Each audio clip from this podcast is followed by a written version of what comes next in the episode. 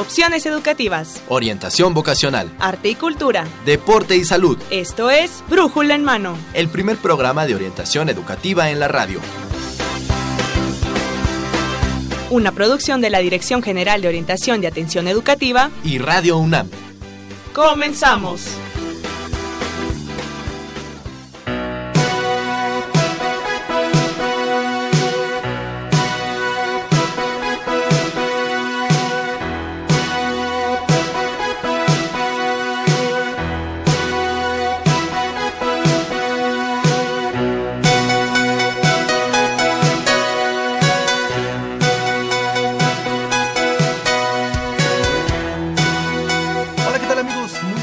Sean bienvenidos a Brújula en Mano, el primer programa de orientación educativa en la radio, que es una coproducción entre la Dirección General de Orientación y Atención Educativa y Radio UNAM.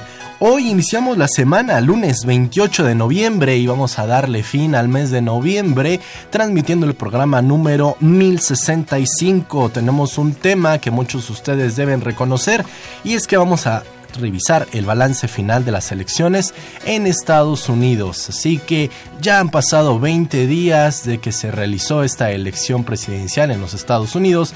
Vamos a conocer cuáles van a ser los efectos, qué es lo que nos va a traer a nosotros en voz autorizada de una especialista también de nuestra máxima casa de estudios. Así que por favor quédese con nosotros durante los próximos minutos. Vamos a conocer el balance final de las elecciones en Estados Unidos. Yo soy Miguel González y lo invito a que se comunique también también a través de los teléfonos que tenemos abiertos para ustedes. Son el 55 36 89 89 o 55 36 43 39. También nos puede escribir, nos puede escuchar y nos puede ver a través del Facebook. En Facebook nos ve y nos encuentra como Brújula en Mano y nos puede seguir en Twitter. Ahí también nos puede comentar en un mensaje directo a través de arroba Brújula en Mano. Usted nos escucha a través del 860 de amplitud modulada y también en internet en www radiounam.unam.mx. Y bueno, pues iniciando la semana, antes de ir a nuestro tema principal, el tema del balance final de las elecciones en Estados Unidos,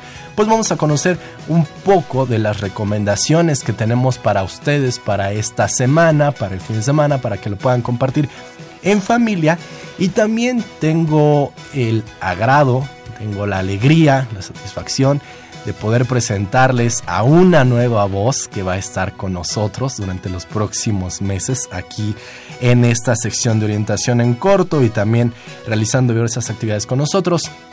Se trata de Janet Robles. Janet, bienvenida, ¿cómo estás? Muchas gracias Miguel, pues aquí emocionada por el primer programa que vamos a transmitir.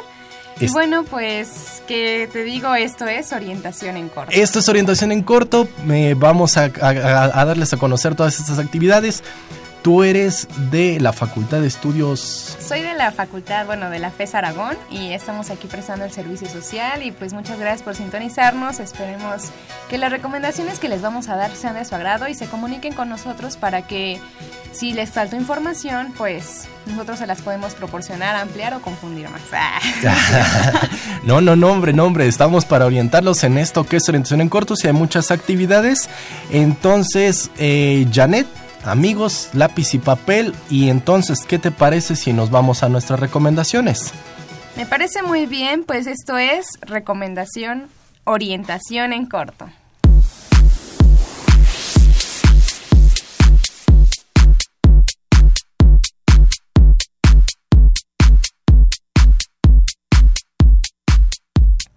Pues amigos, Janet, queremos invitarlos junto con la Facultad de, de Contaduría y Administración perdón, y el Fondo Nacional para el Fomento de las Artesanías que convocan a la tercera Feria artesanal navideña UNAM Fonart 2016.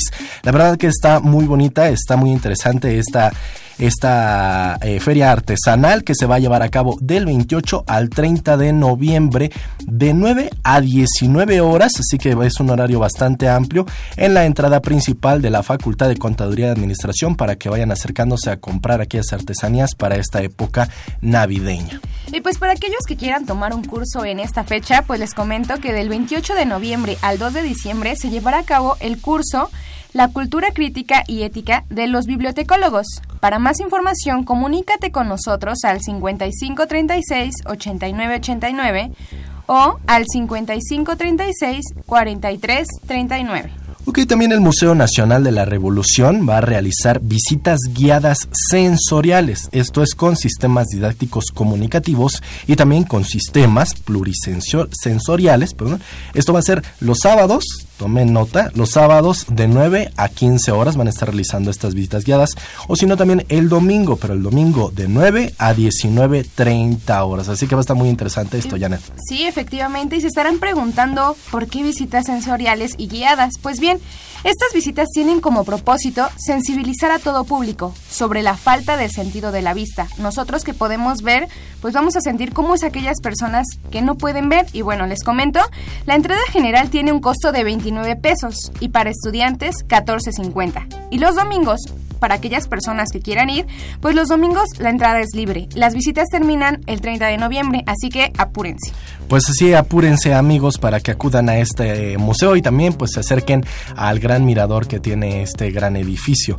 También amigos, si les interesa la arquitectura, pues tienen que asistir a la exposición de imágenes del archivo fotográfico de arquitectura mexicana contemporánea, la ciudad y su arquitectura reciente. Esto va a ser en el Instituto Mexicano del Petróleo. ¿Y tú le tienes miedo a los cementerios, a los panteones, Miguel? Pues no es que le tenga miedo a los panteones, sino a los que duermen ahí. Imagínate, un buen susto sí te pueden meter, ¿no? Pues, ¿qué crees? Te tengo una noticia. Pues, si deseas tomar un recorrido histórico por el Museo Panteón de San Fernando, tienes la oportunidad. Pues ven a visitar las tumbas de Benito Juárez, Ignacio Zaragoza, Ignacio Confort, entre otros. El recorrido es gratuito, así que amigos, a quienes les gusten los panteones, pues pueden conocer las tumbas de estos personajes importantes de la historia, pero bueno, para mayor información comunícate con nosotros o comunícate al 5518 4736. Pues si quieren llevarse un buen susto, allí están los teléfonos a los cuales pueden comunicarse. Si ustedes son de algo un poquito menos lleno de adrenalina, pero también de gran valor cultural, lo que me refiero es que si les gusta el teatro, pues tienen la oportunidad de asistir este jueves primero de diciembre a la obra Últimos Golpes. Se presentará en el Centro Cultural España en México, ubicado en el centro de la Ciudad de México, y esta obra va a ser de 19 a 20 horas. La entrada es libre, solamente que tienen que registrarse, así que pues apresúrense para que disfruten de esta obra, Últimos Golpes. Y bueno, pues, ¿quién no conoce el antiguo colegio de San Ildefonso? Pues el colegio invita a sus, bueno, invita a sus visitas guiadas al acervo mural en un horario de 10 a 20 horas, de miércoles a 10 a 18 horas, pero les comunico que esta entrada es este únicamente con tu pase, o sea, tú, tú quieres entrar y tienes que llevar tu registro, tu ticket de entrada y ya te dan tu recorrido por todo, todo, todo esos, murales que tiene este antiguo colegio de San Ildefonso. Muy, muy bonito este lugar, la verdad que disfrutar de los jardines y también conocer pues la historia y el acervo mural que tiene este edificio, pues la verdad que vale mucho eh, no digo la pena, sino vale mucho el tiempo que ustedes se puedan dar para ir a conocer el antiguo colegio de San Ildefonso, ahí en el centro. Y también el Museo de la Mujer los invita a Pasión por las seis cuerdas. Este es un concierto de guitarra presentado por Mariana Argueta Pérez y Carlos Martínez Larrauri. Esto va a ser el miércoles 30 de noviembre a las 19 horas. Fíjate que este estos días hemos estado mucho, muy llenos de cursos. Otro curso viene en el Instituto de Investigaciones Filosóficas que invitan al curso El arte en el cine. Bueno, si quieren participar o entrar, pues es del 28 de noviembre al 2 de diciembre. Ok, nada más aquí. Es el Instituto de Investigaciones filológicas. Sí, porque la filosofía también tiene un poco que ver aquí, pero ellos son filológicas. Entonces es el curso El arte en el cine que se va a llevar a cabo, Janet? En el Instituto de Investigaciones Filológicas. Ok, y bueno, el Instituto de Investigaciones sobre la Universidad y la Educación invitará a la conferencia Tecnología Cognitiva, nuevas herramientas en la evaluación del aprendizaje académico. Esto va a ser también en esta semana y el 30 de noviembre. Tenemos muchas actividades. Y bueno amigos, recuerden que la que el COE de la DGOEA tiene diversos talleres para ustedes.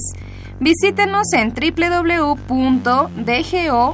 www.dgoae.unam.mx. Ok, estos talleres, lo conocen ustedes, son de el Centro de Orientación Educativa y pueden ser elección de carrera, cambio de carrera, eh, estrategias de aprendizaje, eh, de lectura, estudiante exitoso y autónomos. Así que www.dgoae.unam.mx MX. Les recordamos que se pueden comunicar con nosotros o también nos pueden estar viendo a través de nuestro Facebook, pero se pueden comunicar también, Janet, a los teléfonos que tenemos.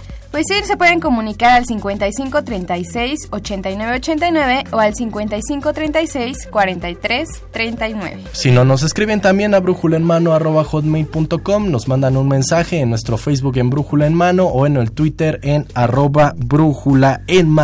Y bueno, pues estas fueron las recomendaciones y Janet, este fue tu estreno aquí en estos micrófonos. Muchísimas gracias Miguel y esperemos se comuniquen con nosotros y nosotros los estaremos orientando sobre cualquier recorrido, curso o taller que quieran ustedes realizar. Pues amigos, esto fue Orientación en Corto. Los orientaron Janet Robles y Miguel González. Regresamos los micrófonos a Brújula en mano.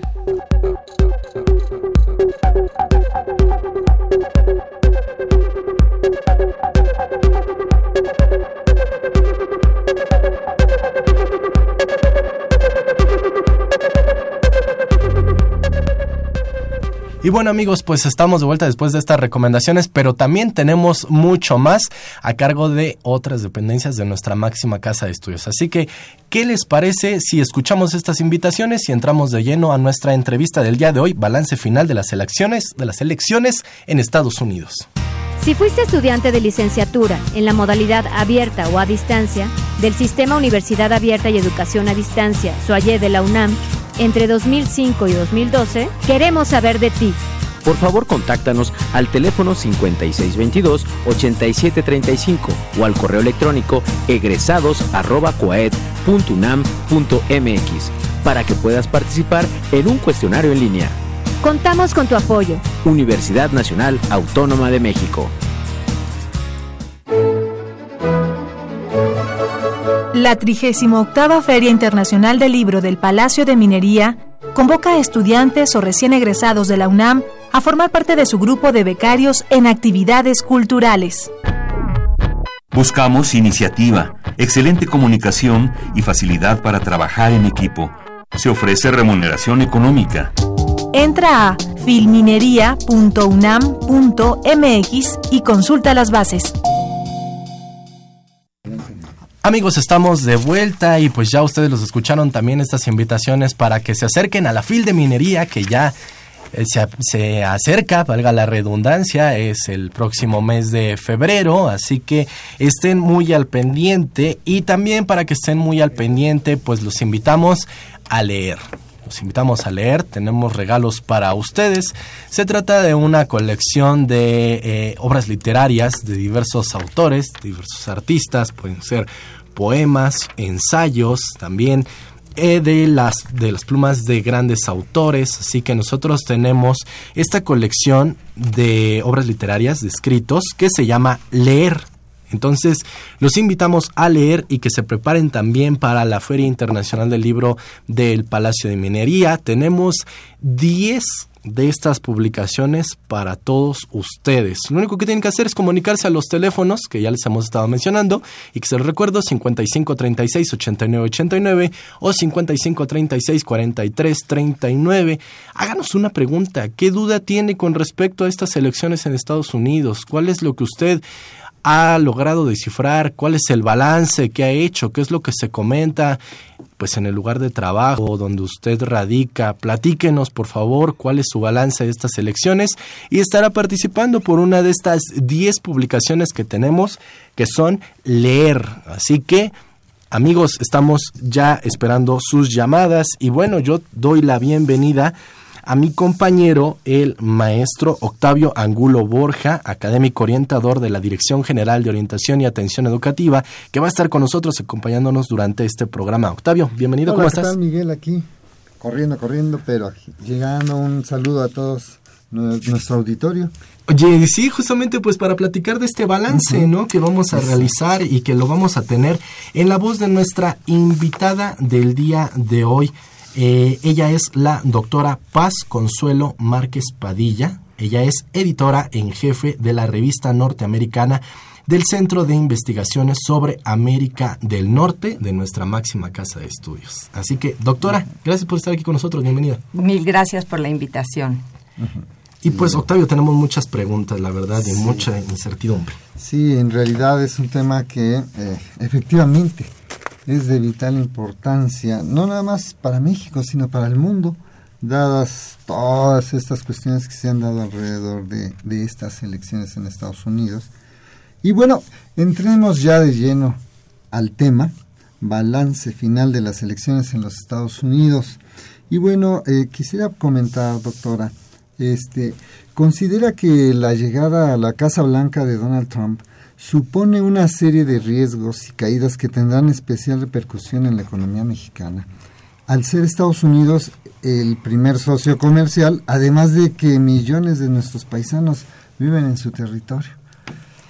Pues esto, obviamente, la relación que tiene eh, México con Estados Unidos económicamente es muy, muy importante. El 80% de nuestras exportaciones se van a los Estados Unidos. La inversión directa en el 2015 fue de 92.8 billones y la mayoría de esta es de Estados Unidos y pero también es importante anotar que México invierte ya en Estados Unidos y yo creo que este es un cambio importante, 16.6 billones de dólares. O sea, mm. vemos que ya existe una relación muy, muy importante entre las dos economías. El, el comercio se ha triplicado desde el NAFTA. Todo esto nos hace que tengamos contactos fundamentales que eh, de, al llegar Trump a la presidencia, pues el enemigo, ¿quién fue el enemigo fundamental? Eh, fue México, desafortunadamente. Nosotros los especialistas a veces decíamos, ay, a ver si en estas elecciones hablan de México. Pues desafortunadamente las veces que han hablado ha sido en contra, porque también fue en otras elecciones eh, Rosperot que habló y el enemigo era un candidato independiente y el enemigo era México, ¿no? Entonces yo creo que esto, eh, desafortunadamente, si lo que Trump expresó en la campaña, porque se habla que hay una diferencia entre promesas de campaña y políticas públicas. No sabemos que realmente, pero, pero de alguna forma y esto es lo que tenemos que tener claro, él ha sido bastante consistente. O sea, tal vez se ha suavizado un poco porque era verdaderamente aterrador lo que decía en todos los temas, pero sin embargo sí, sí tiene esta línea dura y vemos que va a tener efectos en comercio, en la inversión, en finanzas, en aduanas, en la migración, o sea, muy, en muchos temas va a tener un gran impacto si tiene y continúa con esta política dura contra México. Doctora, usted ya lo mencionaba, 80% de las exportaciones eh, van para allá. Eh, también las exportaciones de México representan alrededor del 25% de nuestro Producto Interno Bruto y una de las, de las eh, propuestas que tenía o que mencionaba Trump en su campaña era el, el estudio del Tratado de Libre Comercio de América del Norte que es como la parte fuerte también que tiene México en esta, en esta relación comercial. Eh, esto, Trump, si buscara renegociar este Tratado de Libre Comercio de América del Norte, utilizando algunas medidas no diplomáticas, porque es el discurso en el que él se estaba pronunciando, o si el Congreso de Estados Unidos permite que el propio Estados Unidos salga de este Tratado de Libre Comercio, ¿esto representaría un escenario muy difícil para México o realmente nos caería de perlas? No, de perlas desde luego que desafortunadamente no creo que nos que nos caería, pero que, creo que nos afectaría eh, mucho de alguna forma eh, si él trata de abrir totalmente o de salirse del tratado, esto sería muy negativo. ¿Por qué? Porque este tratado costó mucho trabajo. Se vieron los intereses de los Estados Unidos y se vieron los intereses de México y se llegó. este tratado fue como un paradigma guía para otros tratados, un ejemplo importante a seguir. ¿Por qué? Porque estaban los diferentes sectores de empresarios, de académicos, en, en los dos lados y se llegó a un acuerdo en que los dos países se beneficiaban. No quería, yo creo que es erróneo, como muchas veces en México se decía, el, el, el tratado de NAFTA es terrible para México. Y en Estados Unidos ahora Trump nos dice que el tratado de NAFTA es terrible para Estados Unidos. Yo creo que no. Yo creo que este tratado ha tenido cosas positivas y cosas negativas en los dos lugares, ¿no? Entonces, eh, de alguna forma, eh, si él eh, puede hacer algunos tratados paralelos, incluir otros tratados paralelos, bueno, esto podría ser una forma de modernizar el tratado que a lo mejor resulta eh, en beneficio también para los dos países, ¿no? Pero no, el abrirlo entran tantos intereses, es tan difícil que sería muy difícil lograr algo para, parecido como esto. Ahora, por otra parte, que, que de alguna forma esto nos obligaría a México pues a buscar otros mercados. No es que no se hayan buscado, también a veces somos muy duros, decimos, ay, solo estamos buscando Estados Unidos. Bueno, de alguna forma es porque es nuestro vecino, no porque es, eh, compartimos tres mil kilómetros de frontera, es el mercado eh, más fácil para nosotros y también es, es el más fácil para ellos, ¿no? Entonces sí se han tratado de buscar otros tratados. Por ejemplo, México tiene tratados con 12, hay 12 tratados que tienen, que, que esto representa a, más de cuarenta y tantos países, ¿no? Entonces, eh, de alguna forma, sí se ha buscado esto, pero bueno, yo creo que ahorita se buscaría en una forma eh, pues más importante de alguna si Estados Unidos deja su su rol de liderazgo económico en esta nueva economía, pues va a haber otros actores que lo van a tomar, como puede ser China.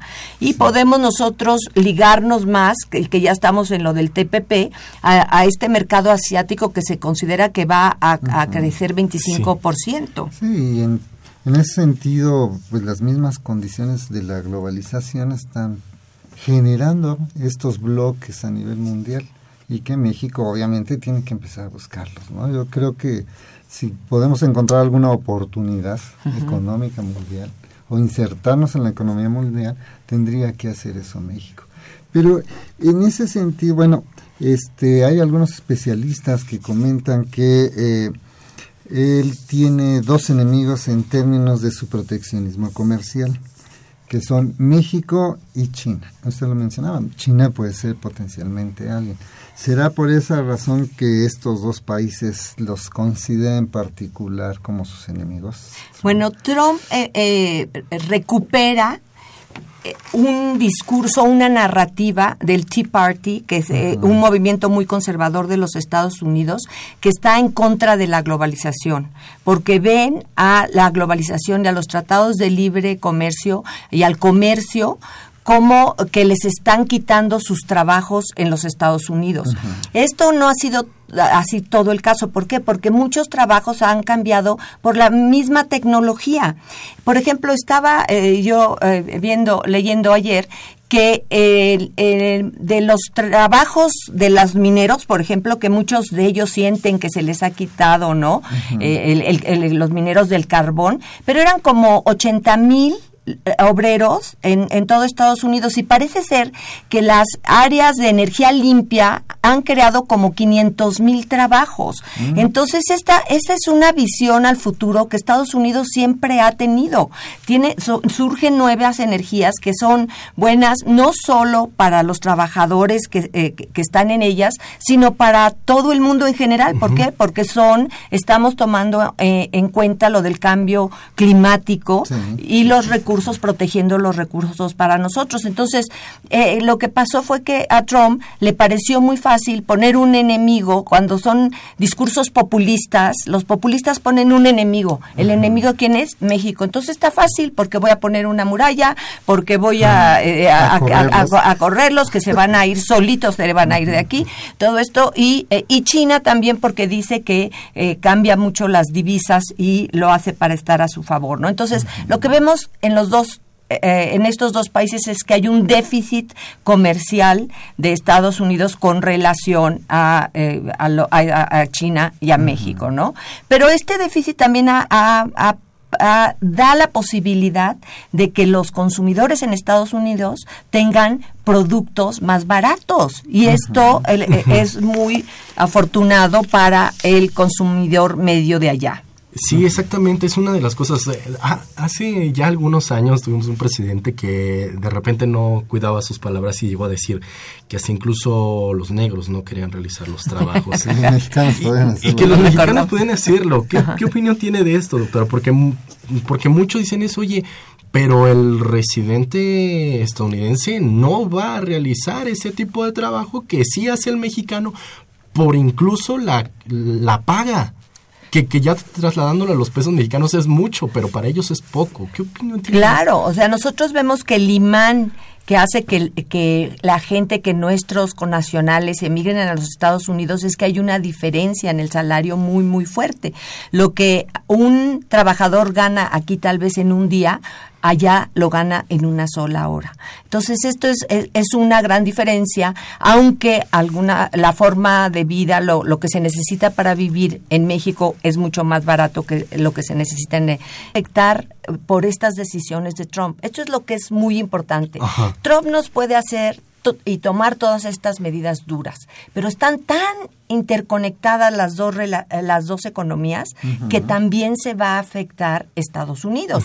Bueno, a lo mejor a él no le importa afectar al sector agrícola y dice, no me importa que los campos se queden sin que haya gente que los recolecte. De, ahorita eh, ya está siendo el caso, porque hay mexicanos que ya se regresaron a Estados Unidos. Nadie quiere que los traten mal.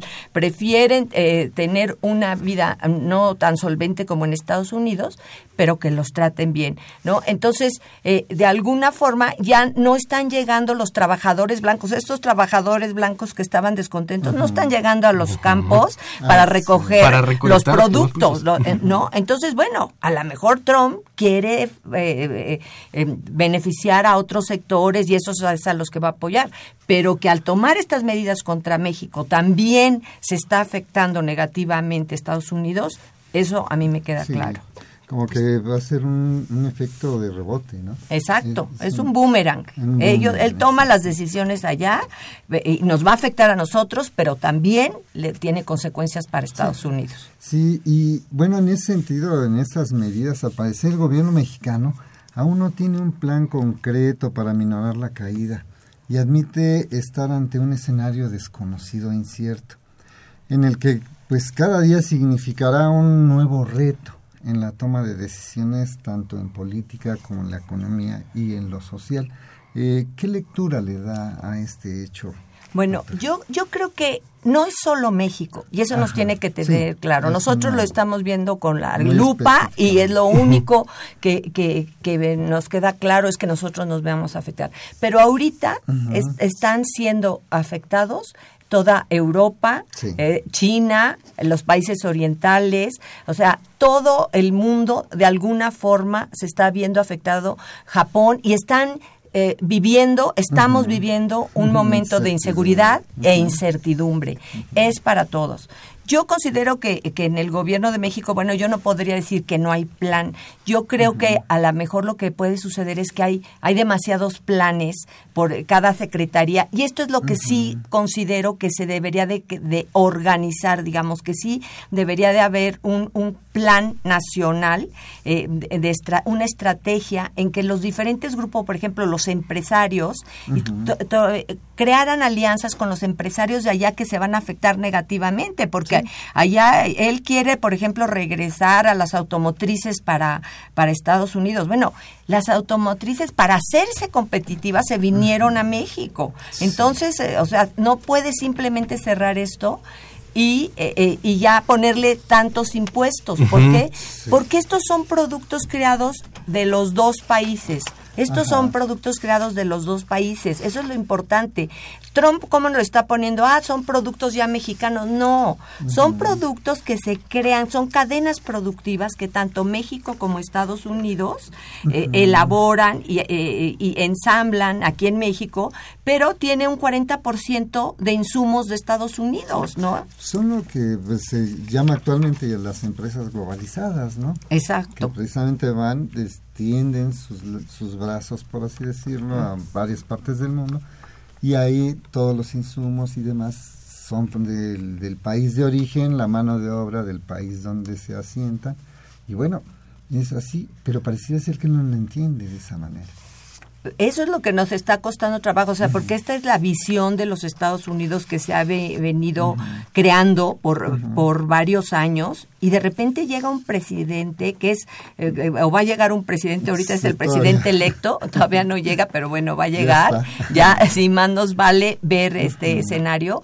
¿no? Y, y, da marcha atrás a, a varios años, de alguna forma, que, yo sí considero que a pesar de que la globalización tiene partes negativas que todos tenemos que revisar, ¿por qué? Porque sí. se ha dado esta concentración de la riqueza de, en las grandes, estas grandes corporaciones, este 1% de que nos habla Piketty, o también el, el 1% eh, de que nos habla Stiglitz concretamente en Estados Unidos. Entonces esto sí se ha dado, pero yo considero que al crear instituciones de gobernanza de nivel internacional, se pueden poner barreras para que realmente los beneficios se repartan en forma equitativa y no solamente los costos, que es lo que ha sucedido, por ejemplo, desde la crisis del 2008. Pues Doctora eh, Octavio, ya tenemos algunas llamadas. Eh, aquí. tengo una llamada de Ana María Castro. Ella nos dice, ¿por qué para México es Tratado de Libre Comercio y para Estados Unidos es Agreement? O sea, acuerdo. ¿Por qué? De Jesús Juárez. él se pregunta, ¿cuántas muertes mexicanas ha ocasionado el NAFTA? ¿Y qué va a suceder con las industrias lechera y farmacéutica mexicana si todo esto entra en vigor? Pregunta, ¿por qué México no toma el modelo económico de Corea? Bueno, pues eh, realmente poco a poco, de, alguna forma, todos los países van tratando de, escoger un, un mejor camino de desarrollo, ¿no? Y bueno, yo creo que, que, que eh, tratar de imitar eh, a otro, a un país tan lejano de nosotros y eh, con intereses muy diferentes, que tiene un enemigo con Corea del Norte junto, toda una serie de factores nos, nos cambia. Yo creo que, pero sin embargo, yo creo que es el que el, que los mandatarios vean las experiencias en otros países para ver qué es lo que les ha funcionado, ¿no? O sea, sí, este, por ejemplo, también en la India podemos ver que, eh, que hay eh, un, un, desarrollo económico importante, ¿no? En misma China hace algunos años era, eh, era otra cosa, ¿no? Entonces, yo sí creo que, que, de alguna forma sí se tiene que ir viendo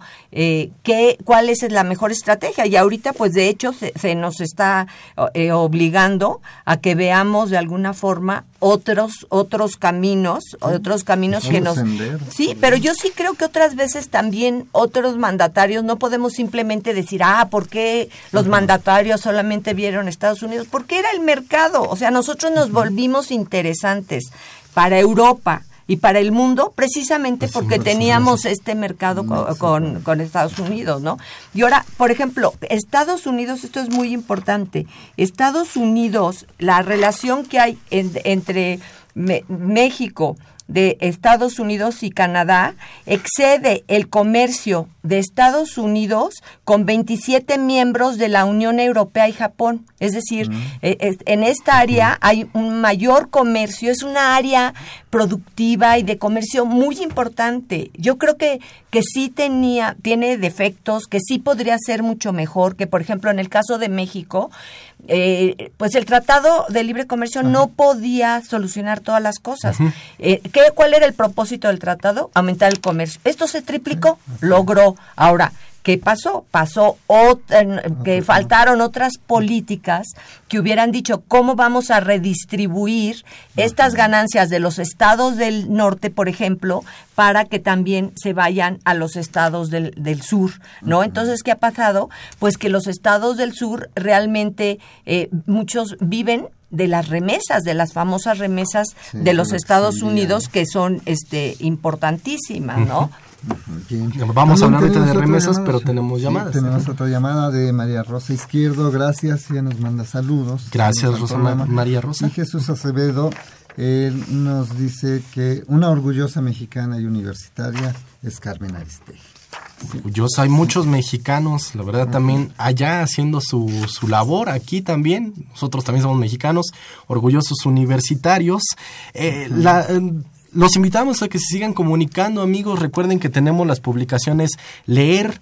Leer son, eh, es un conjunto de, escritos, poemas, eh, una publicación de nuestra máxima casa de estudios, así que los invitamos a leer. Tenemos para ustedes a leer 10 de estas publicaciones. Vamos a leer y hay varios discursos, uno, una también discursos de Donald Trump, él mencionaba, y doctora ya usted lo comenta, que ha suavizado un poco es, estos golpes que daba, una ya hablamos de la parte económica y la otra es la de la migración, el de y se aferra a no dar marcha atrás en la construcción del muro, este famoso muro fronterizo, ya dijo que ya no lo vamos a pagar, que ya él vería la forma, eh, ya no lo estamos pagando, pero esto eh, va contra el aumento a las deportaciones, ir en contra de esta fuerza de los mexicanos que están para que están yendo para allá. ¿Cuál es su opinión de esto, doctora? Este este discurso que ya suaviza un poco, pero que él sigue aferrado a esa reforma migratoria y a las deportaciones.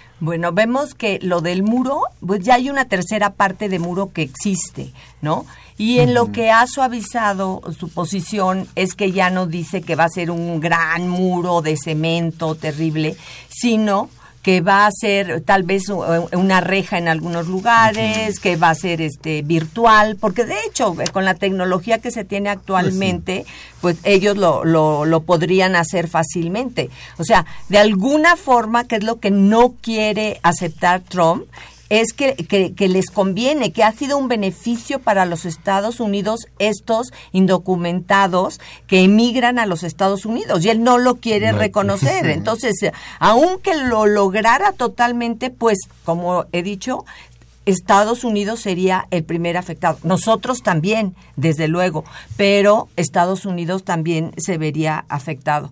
Ahora, el, de los eh, migrantes, bueno, decía que nos iba a regresar a dos o a tres millones de, de migrantes, de hecho, también desde Obama ha habido muchísimas deportaciones. O sea, yo estaba calculando eh, y más o menos serían como 250 mil personas al, al, año. Unos años, eh, obviamente, eh, deportó muchas más gente o regresó muchas más gente, sobre todo, por ejemplo, después de la crisis del 2008.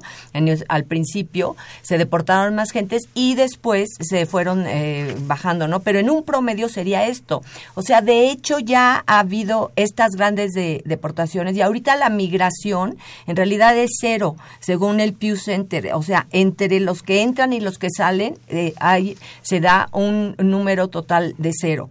Entonces, eh, eh, por otro lado, como que si ya han regresado tanto, también se, se, empieza a discutir, pero ya no sabemos si son 6 millones o realmente cuántos son, si ya nos han estado regresando, tanta gente, ¿cómo quedan?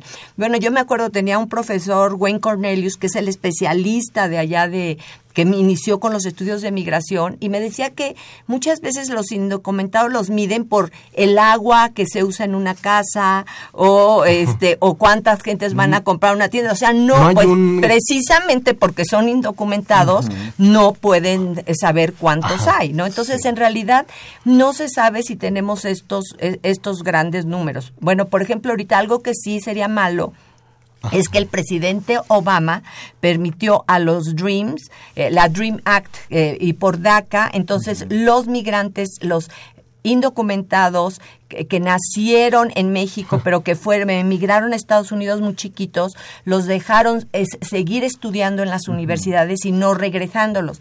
Pero para que tuvieran esta posibilidad, los hicieron que se registrara. Entonces, ahorita ellos tienen, ellos sí están, tienen una información. Ahora, vamos a ver, en ese sentido ganaríamos nosotros. Les voy a decir por qué. Porque si nos regresan a todos estos jóvenes brillantes que están estudiando en las mejores universidades de Estados Unidos, pues México con los brazos abiertos los debe de recibir. Aunque bueno, también debemos recibir a los que no tienen grados y a todo eso, pero digamos, en el caso que queda muy claro que sería un gran beneficio para México es, e, es, en este caso, ¿no? Que me surge la pregunta. Entonces, ¿hay algún plan para recibirlos o este cerebro que ya viene realmente trabajado y moldeado, dónde se va a insertar?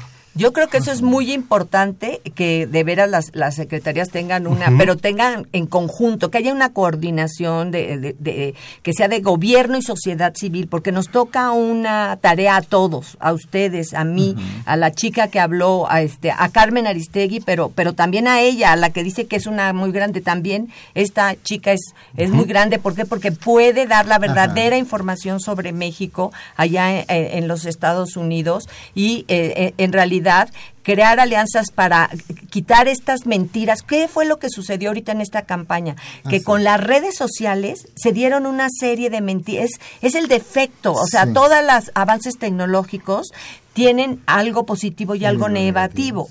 ¿Qué, es lo positivo? Bueno, nos podemos comunicar todos muy rápidamente, podemos organizarnos. Y a millones. Pero ¿cuál es lo negativo? Lo negativo es que en la campaña de Trump se decía una mentira y la prensa tradicional ya no la alcanzaba a desmentir. Entonces se llegaba una serie de información falsa eh, y que llegaba a millones de gentes, ¿no? Entonces toca a nosotros, eh, a mí como académica, yo ya estoy en contacto con mis amigos de, Estados Unidos para decirles, bueno, tienen que, defender a la democracia, porque aquí ya lo que está en juego es la democracia, no solo de Estados Unidos, sino del mundo muchas preguntas, Octavio, llamadas nos han llamado.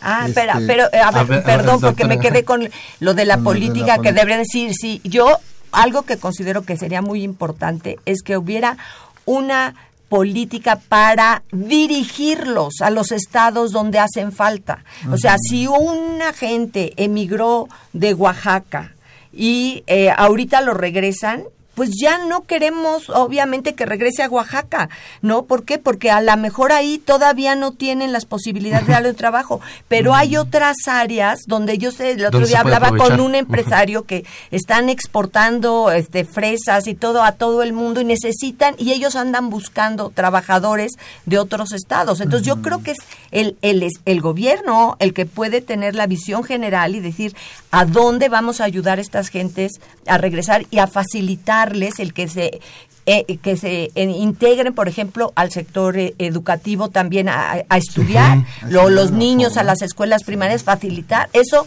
eso le toca a la UNAM. A la UNAM le toca facilitarles, no hacerles difícil que el título y que te lo, y a ver que cómo va a ser. Me acuerdo cuando yo regresé con mis títulos de Estados Unidos, fue un martirio. Luego la revalidación. La revalidación y apostillar y no sé qué. y bueno, y dice uno, por favor, ¿no? o sea, que sí haya una, una capacidad de, porque esto se puede checar muy rápidamente, ellos podían checar, bueno, está la, la esta, doctora estudió en, en MIT, sí, sí estudió, ellos le pueden decir, ¿no? Fácilmente. Sí, doctora, pero en lo personal me preocupa la situación propia de nuestro país. Que bueno, estamos viviendo, por ejemplo, en el terreno educativo una masificación enorme. Las pocas posibilidades que tienen de acceso y que además en algunos estudios que he leído ya se hace patente el que no todos puedan tener acceso a una profesión de nivel licenciatura, sino que debería de ser repartido el conocimiento a nivel técnico, a nivel superior. Eh, otra situación problemática del país que, en lo personal veo es esta parte de la delincuencia organizada que tiene cooptado muchos estados de nuestro país y que mucha de la producción en el campo también está siendo cooptado por este tipo de organizaciones. Eh, creo, siento que sería mucho, es una gran labor la que tenemos los mexicanos para poder entonces enviados los mexicanos hacia acá, poder tener otras condiciones que sí verdaderamente les brinden las posibilidades de aportar al país y de que ellos también encuentren un país en donde desarrollarse. Claro. Este, el plan me parece que sí sería bastante, bastante complicado y no de a corto plazo, ¿no? No sé Sí. Bueno, yo, miren, 90% de las armas que nos llegan a Estados a, México, nos llegan de Estados Unidos.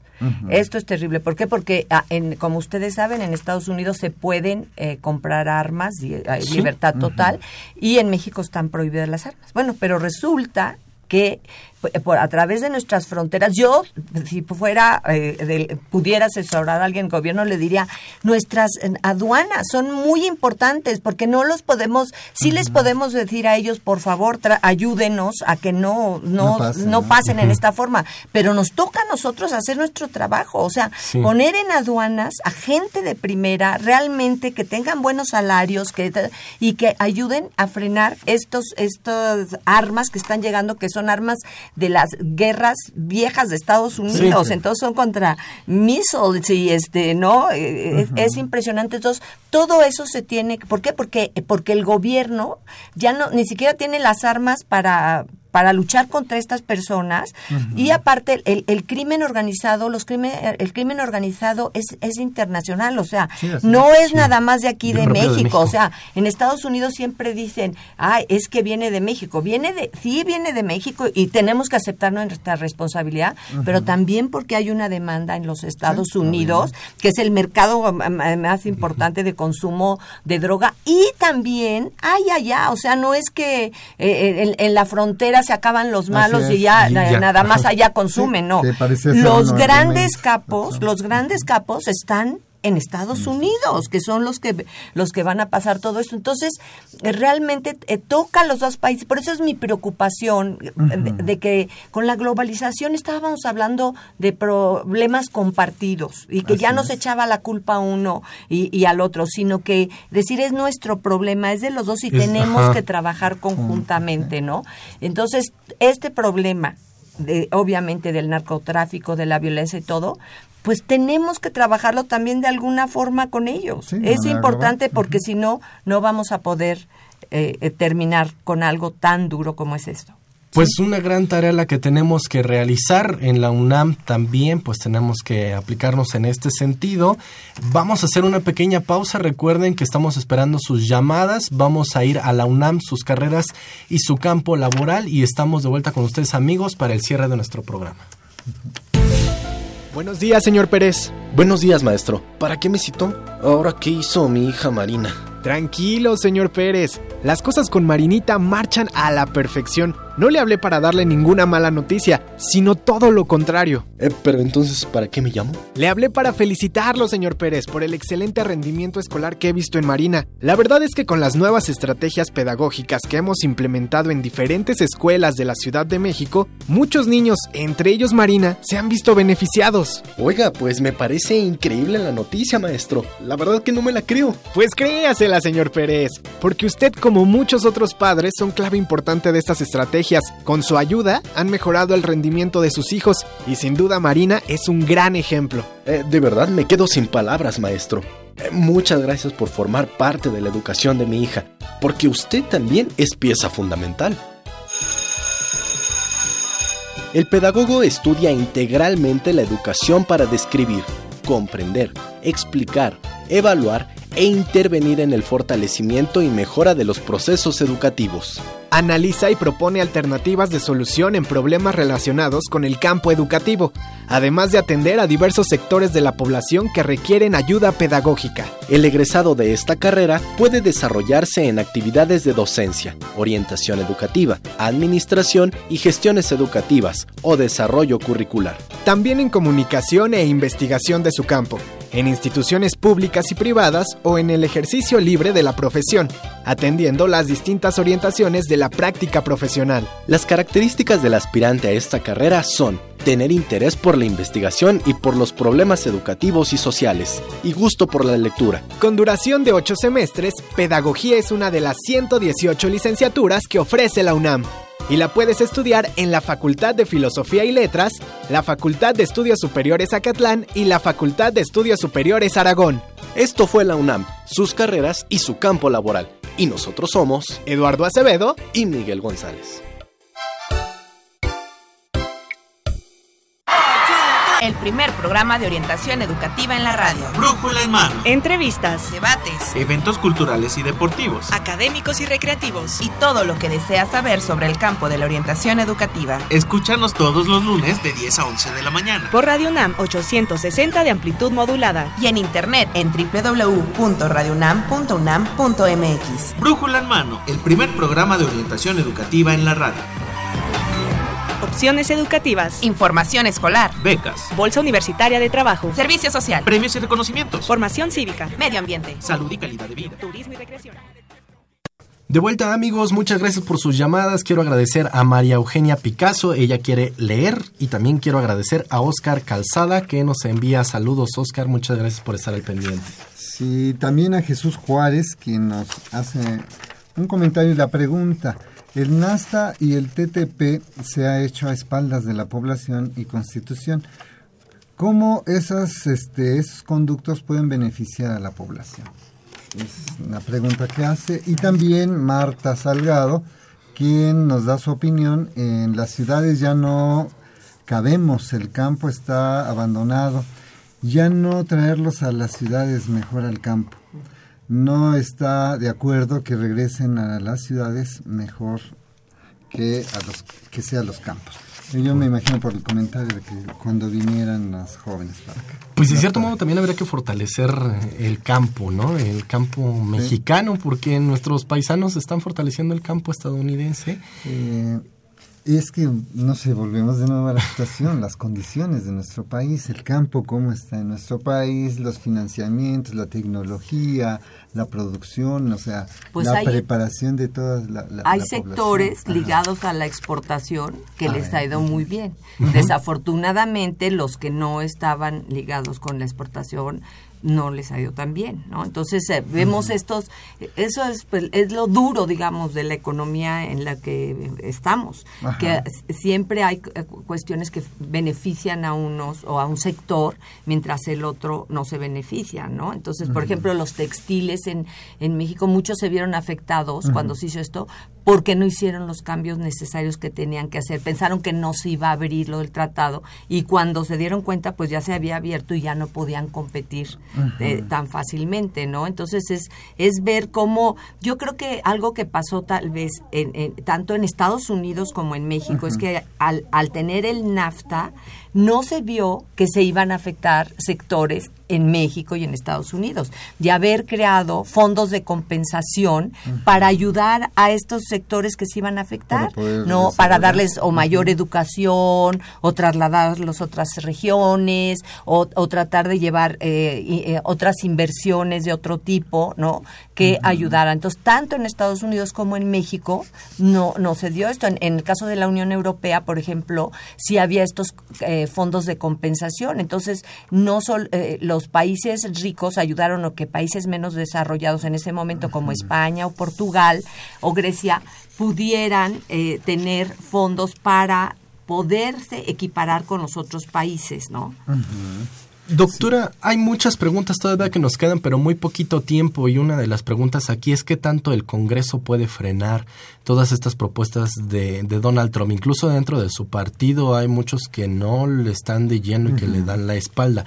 Él dice cancelar las remesas, este, eh, sin- de todas estas, de todo este, este discurso, ¿qué tanto el Congreso puede, puede frenarlo y evitar incluso que se pudiera llegar a un juicio político más adelante por el seguir con esta tendencia? Bueno, el, el- los pesos y contrapesos del sistema político estadounidense normalmente funcionan bastante bien, ¿no? Entonces, pero en este caso tenemos a, eh, al Trump que va a llegar como presidente y va a contar con el apoyo del Congreso, que va a ser republicano, y con el apoyo de la Suprema Corte, donde van a dominar los jueces conservadores. Entonces, de alguna forma no, no vamos a ver este peso, este contrapeso normal, sino que yo creo que, que sí existiría la posibilidad de que a lo mejor no lo siguieran y no lo apoyaran tanto, pero yo no creo. Y si nosotros vemos la tendencia, ¿qué pasó de la campaña ahorita?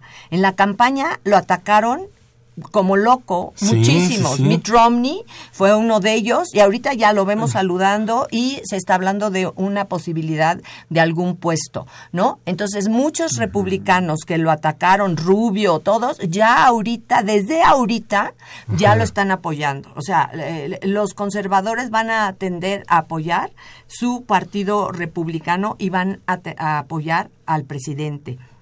Yo creo que en ese sentido eh, es muy importante que ojalá algunos de los republicanos que sí sigan pensando lo importante que es la democracia en los Estados Unidos y que no le den un cheque en blanco a, este presidente que pueda hacer cualquier cosa. Él tiene, por ejemplo, las, las resoluciones ejecutivas, las órdenes ejecutivas, por las cuales puede hacer muchísimos cambios sin necesidad del que el Congreso los apoye.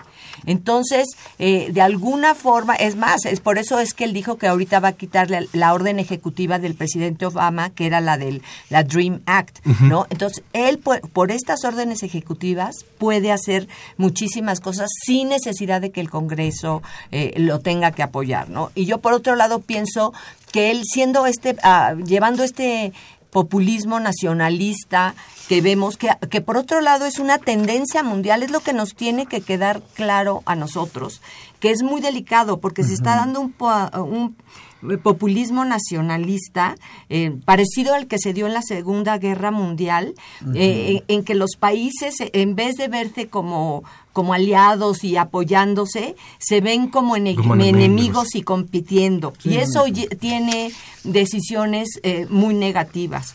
¿no? Entonces, eh, ahora, por, por, otro lado, lo de las remesas, pues las remesas son importantísimas eh, en México, eh, llegan 24.8 billones de ah, dólares, o sea, o sea, es altísimo, estas bajan cuando hay crisis en Estados Unidos, ya, pero ahorita, por ejemplo, subieron, ¿no?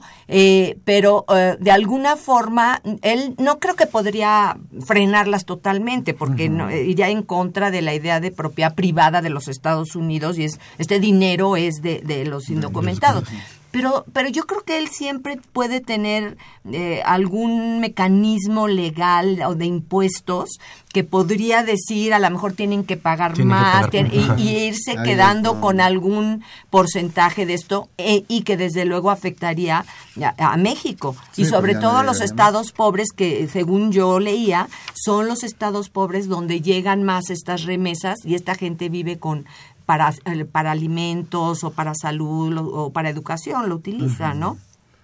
Sí, y de hecho, este, bueno, dentro de la política de, establecida y por lo que ha dicho este Trump, la verdad es que muestra una actitud muy racista. Algunos comentaristas hablan hasta de un fascismo, ¿no? La, la idea de cómo ve a los mexicanos.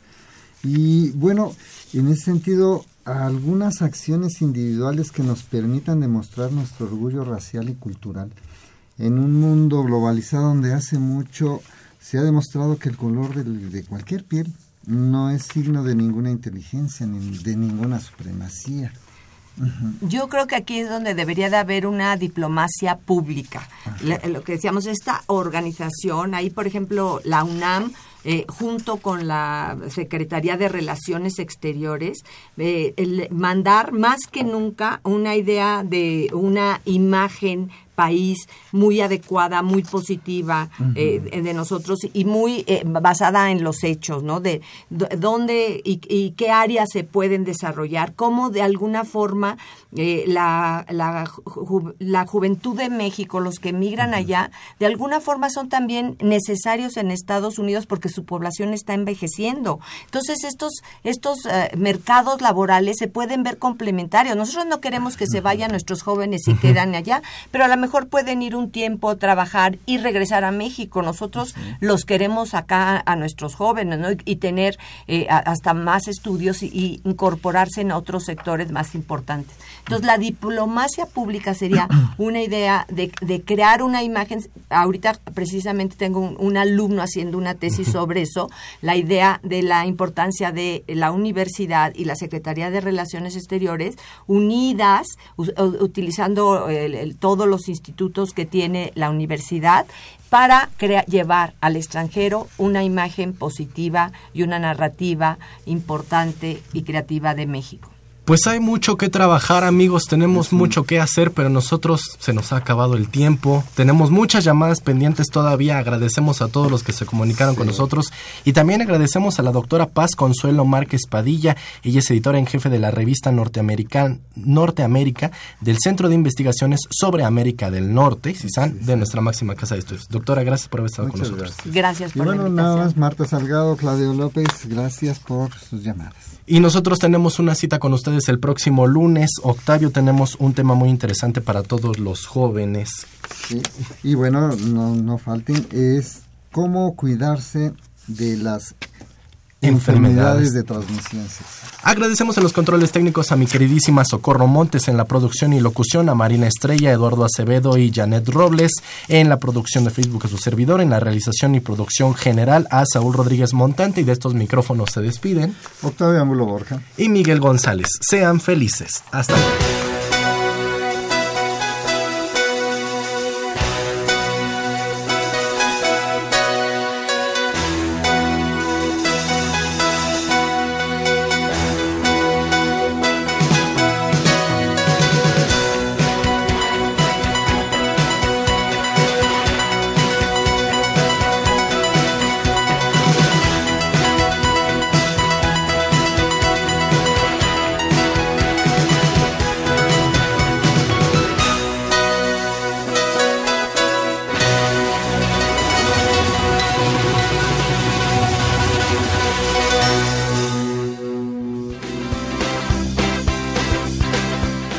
Dirección General de Orientación y Atención Educativa y Radio UNAM presentaron Brújula en Mano, el primer programa de orientación educativa en la radio.